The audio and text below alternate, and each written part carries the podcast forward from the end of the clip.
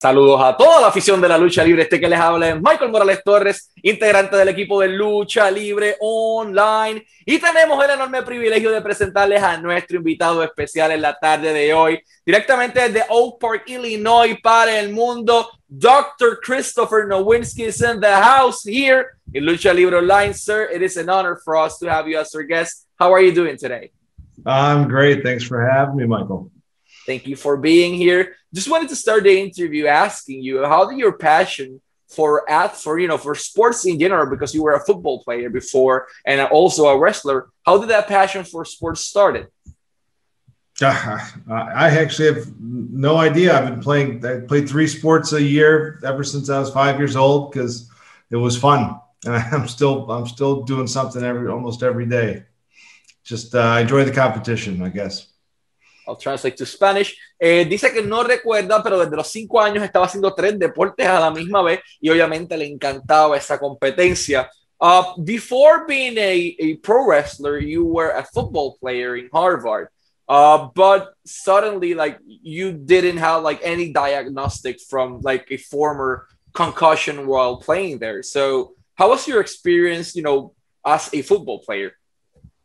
My experience was positive. Um, you know, it was uh, an honor and a joy to play at Harvard, and you know, I had success as an All Ivy lineman, and uh, you know, didn't have many injuries. Um, so football was very good to me. Perfect. I'll translate that. Obviamente la experiencia fue positiva, estaba trabajando con Harvard y el fútbol fue algo que siempre le llamó la atención y siempre le gustó. Uh, after you know graduating from Harvard, you took a decision, and that was uh, to become a wrestler, and you entered WWE's Tough Enough. So, uh, how did that happen? Who reached out to you originally? Because you're translating, I'll try to keep it short. Um, the I actually had a job doing healthcare consulting, and it was the owner of that firm, John Corcoran, uh, who put the idea in my head that I could become a wrestler because he and I were fans and we talk about it. And he was friends with some people that he got to know from Verne Gagne's AWA years ago. And suddenly a call to Jerry Jarrett leads to a call to um, JJ Dillon. I had a tryout with WCW even before I graduated Harvard and decided, you know what, let's give this a shot. So I'd done some theater. So then it was finding Killer Kowalski's school, and I would work you know, I'd wrestle nights and weekends while keeping my job. And then Tough Enough came along and I applied because I found wrestling to be just so fascinating, so fun, and so challenging. And, and I loved working with the people. Translate that. Originalmente, mientras él estaba trabajando como un consultor de salud, una persona, un amigo que se le acercó y le, le llevó la idea de que podía ser luchador. Y entonces ahí es que él comienza a hacer sus contactos con Atacta inicialmente a Jerry Jarrett, posteriormente a JJ Dillon, y así es que él hace sus primeros tryouts con WCW antes de haberse graduado de Harvard. Y lo interesante de esto es que mientras pasa el tiempo, eh, siempre fue algo que le llamó la atención y, y eventualmente pues se convierte eh, en un luchador profesional. Uh, while being a pro wrestler in this, you know, uh, competition or this reality show, because you mentioned before that you've done theater, uh, how different was uh, WWE's Tough Enough from the rest you've done at that moment? So I, I, I, was lucky to have a bit of a head start on how to get around the ring. Uh, you know, I, I, mean, I'd only been wrestling a couple months, so I just knew how to take a bump. Um, so I, I don't think I was, I quite appreciated how much the show was going to be edited into theater, right? This was early reality show television. So I just was myself and I was edited into a, a, what eventually became a great heel character, Chris Harvard. Um, so it was, uh, you know, the you know you learn that wrestling is much more than doing the moves in the ring, and I just consider myself lucky to be able to spend you know six hours a day learning the craft from people who were were experts. Translate that Cuando llega Toffinoff, eh, ya él tenía una ventaja, es que él era atleta, ya había, sabía un poco de lucha, en cuadrilátero ya había tomado sus bombs. Entonces, como era realidad o un reality show, eh, lo que ocurría era que él era él mismo y obviamente le editaban unas cosas y de esa manera es que nace ese personaje interesante de Chris Harvard que todo el mundo aprendió a odiar dentro de la industria. Uh, after, you know, after you ended your run with Tough Enough, you had an opportunity in the in the independent circuit, but there's something particular you did in the UK. Uh, what do you recall of your experience, you know, working independent wrestling? Because it is usually way stiffer and tougher than uh, WWE. I mean, I had a very positive experience on the independents. Um, it was, you know, I mean, people didn't. There's certainly people that didn't like that. I sort of got a leg up from a reality television show, and I hadn't paid my dues in the in the way that they had. Um, but the people who worked with me, uh, for the most part, were, were very generous and had a great time, and, and you know, learned a lot, but it's also important to appreciate I only had like 30 matches under my belt when I debuted on Raw, so it wasn't that long of an independent career. I'll translate that. Cuando él debuta en Raw, él solamente tenía como 30 luchas de, de luchador independiente. Su experiencia fue positiva en el circuito independiente, tuvo buenos colegas, fue aceptado. Obviamente hubo personas que como que no aceptaban el hecho de que él venía de un reality show o de un reality wrestling, como que tenía que pay your dues, pero uh, la experiencia en general fue, fue muy positiva. Uh, after that, you got signed with the WWE. Who was the person in charge for that signing? Who was your agent at that point? Uh, it was Johnny Ace was the person who called me to, to let me know they wanted to bring me on board. What do you recall when he mentioned that the you know that first meeting you signing the contract and how do you feel at that moment? Um, I was yeah. I mean, well, I remember I was actually in my doctor's office when I got the call, and uh, I was thrilled, and then I was completely nervous about the whole idea of you know moving uh, to Cincinnati and and you know, uh, doing this full time and sort of getting my shot and hoping I didn't blow it. Perfect, I'll translate that. La persona en contactarlo inicialmente su gente fue Johnny Ace o John Laurinaitis. Él le da una llamada cuando está en la oficina del doctor y obviamente pues estaba como que un poquito nervioso por el hecho de tener que mudarse a Cincinnati al otro lado, pero pues obviamente estaba nervioso de que no quería arruinarlo, pero emocionado a la misma vez porque era la oportunidad que él estaba esperando. What do you recall of your first match on WWE? My well, my first the dark match, the, the classic dark match. Well, the, so the dark, I had two dark matches one weekend. The one that's very memorable is when they put me with Rikishi, who was the nicest guy, uh, but of course it meant I would take the stink face. And you know they really laid it in, like it, it was sort of like a rite of passage. I think, like I, I nearly passed out. I was in there so long. I'll translate that. Sus primeras luchas fueron dark matches para la WWE, una de ellas con Rikishi, y obviamente a todo el mundo con Rikishi le toca el Sting Face en la cara, y él dice como que estuve tanto tiempo ahí que casi me desmayaba. Uh, once you arrived, like formerly to WWE, what do you recall of the backstage ambience, the camaraderie, the people out there? You know, there are so many people behind the scenes that the fans as well don't know that fact. Like they only imagine wrestlers and some producers, but there's like a huge staff over there. So your experience backstage, you know, once you arrive to the company. Uh, you know, my my experience was was generally positive. Um, you know, one of the things I remember was Al Snow, who was my uh, primary trainer on Tough Enough, telling me that even the wrestlers had trouble appreciating that the reality show was was a work and so a lot of them thought I was that snotty character, and I would have to prove myself by being extra humble, uh, which which wasn't a problem because that's how I am behind the scenes. But um, so I want you know some people weren't you know you know I, I, got my hazing here and there, but it wasn't it wasn't bad. It was generally well received, and and you know people taught me things here and there because I came in so green that I was very appreciative for you know information from from whomever. So, um, so yeah, I, I, mean, I had a great, although it could be a tense backstage experience, um, I had a really good time. Obviamente su experiencia fue positiva, un poco tensa, igual que todo que puede llegar a ser, pero positiva. Al Snow le dice, mira, todo el mundo te ve como este chamaquito arrogante de Harvard graduado porque era reality show y pensaban que era así de vida real, o sea que tienes que ser sumamente humilde para poder ganarte a todos aquí atrás. Uh, there's a certain uh, thing that happened while you were wrestling, like two years in your career. Uh, you receive a kick from, from Bubba Ray Dudley. I believe it was at the Royal Rumble. and that led to one year of headaches and, and head trauma and, and uncomfortable things in your life. Uh, how did that concussion happen? Like, was it a stiff move from Bubba Ray? Was it an accident? And how do you felt, uh, you know, knowing that your life changed forever? Yeah, it's sort of unfair to call it a stiff kick because I mean it was a boot in the corner that I ran into, and I ran. I was running. It was a very quiet house show, and so we were all sort of moving a little faster than usual to try to bring in energy. And I I was closer to his foot um, than I maybe usually was, and so it just sort of took my head off and.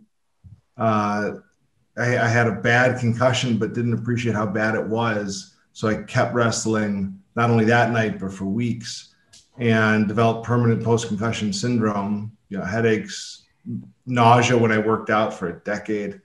Um, and I just, I, I was in so much pain that I couldn't, I couldn't get in the ring. Uh, and, and then after that pain lasted for more than a year, I realized I couldn't you know, live the rest of my life like that. So if I got better, I wasn't going to put myself at risk like that again. Say that cuando ocurre el accidente, la conmoción cerebral, obviamente fue una patada stiff que él corrió y se llevó en la cara mientras Baba estaba en la esquina. Eh, obviamente comienza a sufrir de, de, CTE, producto de esa conmoción cerebral, y las náuseas mientras estaba haciendo ejercicio, los dolores de cabeza. Él siguió luchando, no por días, sino por varias semanas hasta que él dice como que ya, o sea, no puedo hacer esto nada más, el mismo médico se lo dijo, y de ahí pues en adelante él, él toma la decisión de, de retirarse. So once you retired, why do you decided that CTE was the thing you wanted to study? Because at that point, it was considered by many so-called experts like a fictional disease, but you were one of the guys that proved that it, it is not fictional. It was just not not studied yet. Yeah. So eh, my first passion was actually to change how we talked about concussions. So I, I, learned that I sort of threw away my brain health because I was ignorant about the fact that those times I was kicked in the head and forgot where I was were meant I had a concussion and I needed time off to recover. And so initially the, the idea was I'll write a book about how we should be handling concussions different in sports and wrestling and everywhere so that others like me, and there were a lot of people I met over time, didn't throw away their health, you know, just because they didn't know. And then CTE, you know, happened to be diagnosed in the first two NFL players, like at that time. I wrote a chapter about it in the book, but realized that CT was the way to get people to care about concussions, even not knowing how big CT was, because it provided pictures of the damage. Concussions are invisible and then once we started digging into CTE more, and I started, I, you know, sort of created the outreach to families of athletes to donate their brain. Um, we realized, okay, CT is its own problem and it needs its own approach, which will be slightly different than concussions. Translate that. Su pasión inicialmente comenzó hablando de lo que eran las conmociones cerebrales, porque él la sufrió obviamente en aquellos momentos con dolores de cabeza, con náuseas, sin saber en dónde estaba completamente perdida la noción del tiempo, y eventualmente comienza a, a improvisar esto, a, a, improve, a, mejorar, eh, y decide entonces evaluar lo que es el CTE desde la perspectiva de que, ok, la conmoción cerebral no muestra, no se puede mostrar en fotos, pero el daño causado a través de del CTE si se puede y ahí entonces él toma la decisión de, de, dar un paso más adelante pese a que en aquel momento habían personas como que no creían en, en eso. Uh, how did the Concussion Legacy Foundation happen and how did it ended up partnering with Boston University as a part of it? So the book came out in fall 2006. Nothing happened. We couldn't get media to cover the concussion story. And then Andre Waters, a former NFL player, took his life, and I took it upon myself to procure his brain for research. And also made the deal that if it turned out to be positive, we wouldn't wait for a medical article to come out a year later, but we would tell the lay press so that families could understand that this is real. And so it became a front page story on the uh, New York Times in, in January 2007 and then suddenly the floodgates opened players started coming forward or we, we convinced some players to come forward. We found another brain, a CT case in Justin Strzelczyk, and I, and I realized that you know brain donation was going to keep this going, but we needed to do it. At that point, I was just a guy calling families, sending them to a doctor they've never heard of, and I said we need to not only make sure people know this is nonprofits, no one's profiting from giving a brain, but also partner with uh, a real strong academic research group who would use that use this tissue to eventually learn how to cure this disease. And I was very lucky to be introduced to Bob Stern and Anne McKee at Boston University, who were both willing to sort of uh, change their careers from being focused on Alzheimer's to C, which is a very similar disease to CTE, and and was part of the VA where the brains actually sit, and you know it's been a wonderful relationship now going on 13 years. That. En el 2006, cuando todo ocurrió con la historia de la conmoción cerebral, como que nada pasó porque no pudo conseguir las personas que cubrieran y los medios de comunicación que cubrieran esa historia. Con el pasar de los tiempos, ocurrió un suceso muy lamentable en donde Andre, jugador de fútbol, cometió suicidio y él le toca hacer la llamada a la mamá y decirle: Mira, este, necesito que nos dones el cerebro de, de tu hijo para poder entonces investigar las causas del CTI. Esto va a ser por una buena causa, esto va a ser para evitar que esto vuelva a ocurrir y así es que comienza todo y de esa manera hay otras personas que comienzan entonces a, a donar su cerebro o a pledge, como él dice, eh, a donar, su cerebro a, al, posterior a su muerte para ser investigada las causas de, del CTI y poder hacer todo este tipo de investigación y eventualmente conoce a dos personas de Boston University y comienzan entonces un partnership y tienes a una universidad académica que son fuertes en research, en investigación científica, y a su vez entonces tienes esta, esta fundación eh, libre de, de, de, como tal, este, non-profitable, que ellos están buscando ayudar a las personas y poder eh, investigar más sobre, sobre esta causa. Uh, how did you manage, because this, this is the hardest part of it, like now highly probably you have someone you know working on it, but at the beginning you had to make the difficult calls to the family members to say hey uh, i know your son i know your your daughter or, or whoever died but we need his or her brain uh, to do scientific studies in order to avoid this to keep happening. So uh, to you as a human being to dr christopher nowinski how did you felt you know calling those people because that was highly probably the difficult part of the job yeah, yeah, it was uh, at the beginning. I would become very anxious, very nervous, and I'd always question whether it was, you know, fair or right to make these calls. And it was only by making those calls that I learned that families were usually incredibly appreciative that I cared enough about what happened to their husband or father or son to make that call.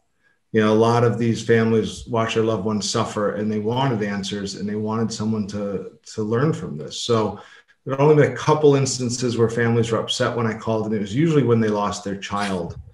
And i as a parent i can understand that. Um, but most people have been you know I, this wouldn't this work wouldn't we wouldn't be at a thousand brains donated if it wasn't for the incredible families we've met along the way. Translate that to spanish La parte más difícil del trabajo en un principio era, y obviamente se sentía mal, se sentía incómodo haciéndolo, pero había que llamar a la familia para pedirle eh, que donaran el cerebro de su hijo o de su hija eh, para poder investigar estas causas, para poder evitar que esto continúe pasando. Y obviamente el, motivo era excelente, pero el proceso era difícil. Habían personas sí que se molestaban, sobre todo cuando era un niño o una niña, pero si no fuese por este tipo de, acciones y de acercamientos, no hubiesen tenido mil, mil cerebros donados para entonces poder hacer este tipo de estudios y poder ayudar a salvar vidas. Uh, this is a, an interesting question because the pro wrestling industry, uh, some in terms of WWE, it is working right now on a lighter schedule, but before that, uh, I don't know, 300 days on the road, getting stiff kicks in the head, it is definitely not good for anyone's brain. So, what measures can the pro wrestling industry, as a general, can take in order to avoid having wrestlers with CTE and brain trauma in the future. Yeah, what's been great is is how WWE has responded to the research. You know, they reached out and said, uh, you know, this is something that we really care about, and, and we realize this is an issue that we can help prevent. And, and, and so they've been bringing me in, I think, for eight years now to train talent each year, like a, a mandated meeting where we talk about these. This is what we're learning. These are the risks, and this is what you should do in the ring. And, and it's important to remember a lot of those choices are made by the talent, and sometimes it's really the the the office's job to suppress the talent urges to take risky things that that look good, but you know they've never been hurt by yet. So um, so I'm I'm thrilled to, that you know this philosophy of risk management and you know not doing dangerous things, or if you do them, do them very rarely and with a lot of uh, thought. Um, it, that's the, what's penetrated through wrestling now, and it's been led by you know uh, Paul Levesque has been a real leader on this and has been on our board. So so wrestling's in a much different place, and, and we've we've been able to work now with AEW, Ring of Honor, uh, NWA, and, and bring this education to the wrestlers, and they're very appreciative because the older guys sort of get it, and the younger guys, you know, you come in thinking you've got to destroy yourself to entertain the fans, and it's, really about longevity. Trying to tell you that Eh, ¿Qué podría hacer la industria de la lucha libre para evitar tener este tipo de situaciones y luchadores con CTI, trauma cerebral en el futuro? Pues Christopher Nowinski salió a WWE y llevan ocho años brindando conferencias de manera anual al talento sobre qué hacer, qué no hacer, cómo trabajar, cómo no trabajar para evitar este tipo de, trauma en el cerebro. La empresa entendió la gravedad del asunto, entendió que podían ayudar y entendieron que el la fundación de Dr. Nowinski podía ayudarlo a ellos a tener eh, la longevidad en los talentos que ellos quieren. También lo han tenido la oportunidad de hacer para Ring of Honor, para AEW, para NWA. Como él dice, los talentos veteranos entienden el por qué eh, no estar haciendo movidas arriesgadas y si las haces, hacerla bien pensada, rara ocasión. Para, para tratar de cuidarte, pero los talentos nuevos como que no, ellos entienden que hay que llegar y hay que matarnos inmediatamente para poder entonces eh, entretener al fanático y no necesariamente es así. Uh, I'll, I'll just add one one point that's important for the fans. And, you know, one thing that's been helpful is that the fans have invited this and welcomed the safer wrestling uh, because they're being educated on what's happening to athletes. So, uh, and CT is caused by like thousands and thousands of repetitive hits to the head.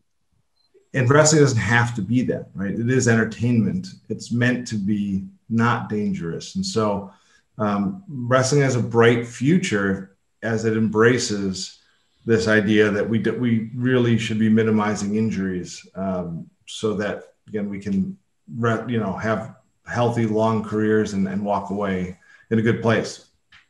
So that so the education goes vice versa both to the fans and, and the wrestlers so exactly exactly.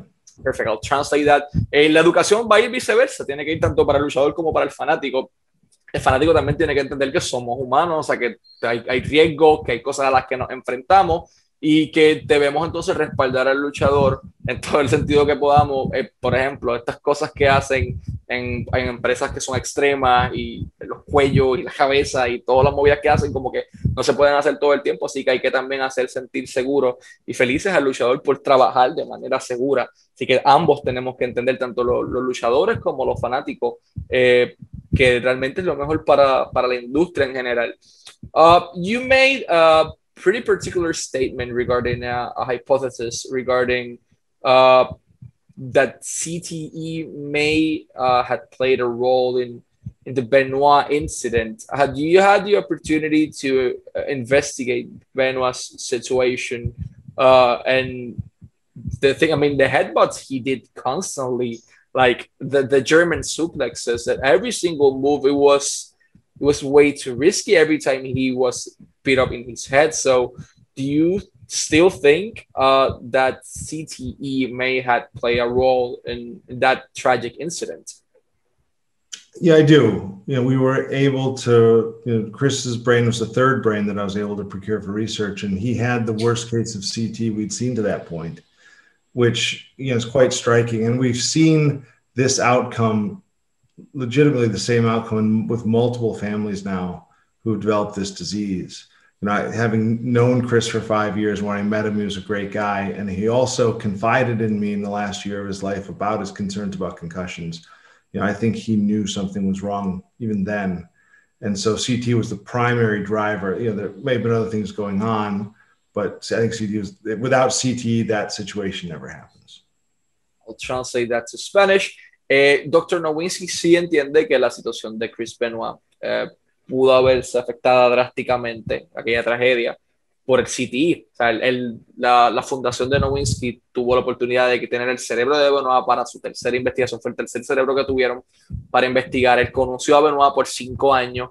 Eh, el Benoit sí le expresó su incomodidad o su situación con las conmociones cerebrales y él entiende que sí, o sea, es algo que pudo haber jugado un rol importante y esperamos que no vuelva a ocurrir una tragedia de tal magnitud. I, I also want to say something in Spanish. Pueden seguir a Dr. Christopher Nowinski en todas sus redes sociales. Instagram como at Christopher Nowinski. Instagram at Christopher Nowinski. Twitter at Chris Nowinski1. Twitter at Chris Nowinski1. Y pueden seguir al Concussion Legacy Foundation en Twitter. Concussion LF at Concussion LF o Concussion LF. Uh, y en, en su website concussionfoundation.org, concussionfoundation.org y ahí pueden encontrar más información. First of all, sir, for us, it's been an honor that you granted us part of your time. We know you have a busy schedule.